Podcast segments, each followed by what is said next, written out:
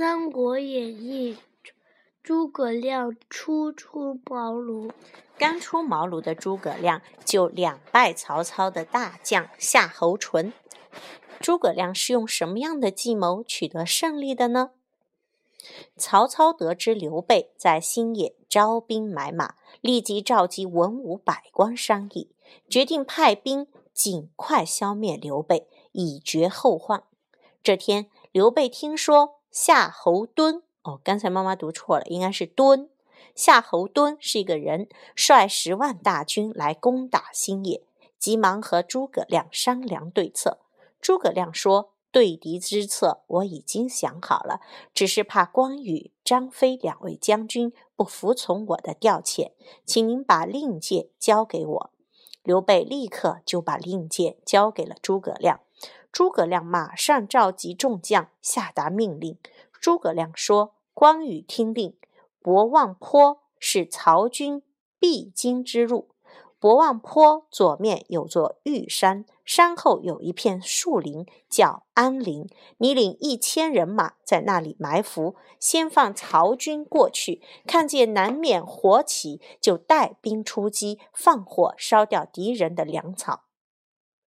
接着。”诸葛亮又对张飞说：“你也领一千人马，在博望坡右边树林里埋伏，等看见南边火起，立即带兵攻打博望城，烧掉曹军囤积在那里的粮草。”诸葛亮又叫刘备、赵云领一千人马，在博望山下迎击曹军，只许败不许胜，只许失败不许胜利，把曹军引进博望坡。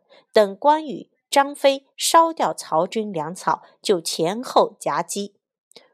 诸葛亮见关羽、张飞二人不服气，就拿出令箭，说：“令箭在此，违命者斩。”刘备连忙对关羽、张飞说：“二位贤弟，军师的命令就是我的命令，不得违抗。”夏侯惇领兵前往博望坡，一半兵马为前队。另一半在后面护送粮草，正走着，见前面尘土飞扬，赵云拦路，夏侯惇出马迎战，刚一交战，赵云就带着兵马败退。夏侯惇率领兵马紧追不舍，到了博望坡，刘备迎头杀出，夏侯惇催兵前进，刘备、赵云假装抵挡不住，边打边退。到了傍晚，夏侯惇带着曹军已经进入山中小路，越向前走，道路越窄，两边都是芦苇野草。正在这时，四面火起，着火了。军兵不战自乱，争相逃命。刘备、赵云又领兵杀了过来，曹军死伤惨重。夏侯惇领兵仓皇败逃，埋伏在玉山的关羽看见南边火光，立即率兵杀了出来，去烧曹军后队的粮草。张飞攻进博望城，一枪刺死守护粮草的夏侯兰，韩浩吓得慌忙逃走了。张飞立即命人放火堆积如山的粮草，顿时化作了灰烬。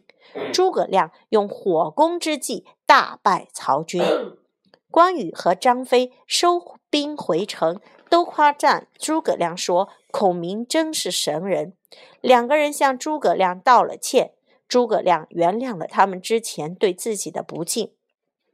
曹操一心要消灭刘备，过了几天，就亲自率领五十万大军，浩浩荡荡的赶往新野。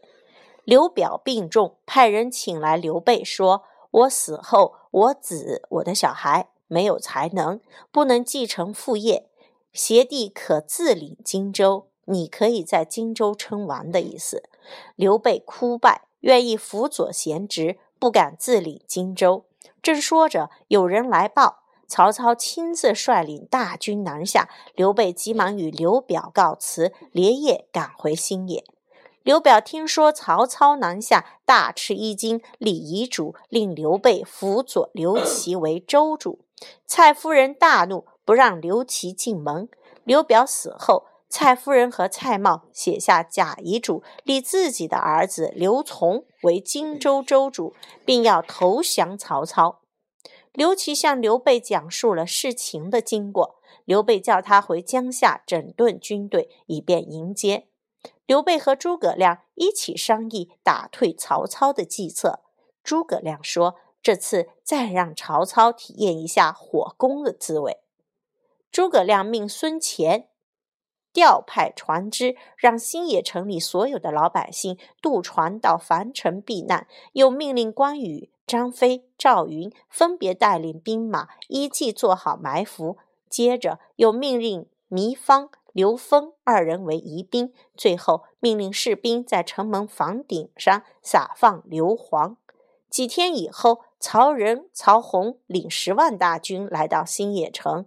天色已晚。见城门大开，他们就冲了进去，可不见一人。曹仁大笑说：“诸葛亮一定是害怕了，吓得全都逃走了。”到了深夜，刮起了大风，埋伏在新野城四周的赵云的士兵一起向城里射起火箭，引燃了城门上的硫磺，顿时烈火冲天。曹仁与众将慌忙。上马逃命，全城已经成了一片火海。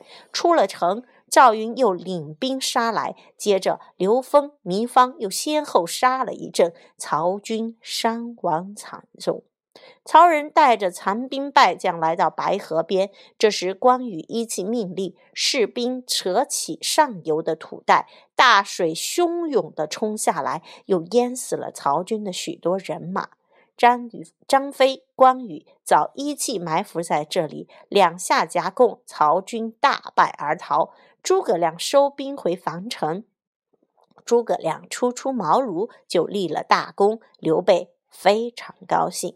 OK，let's say goodbye.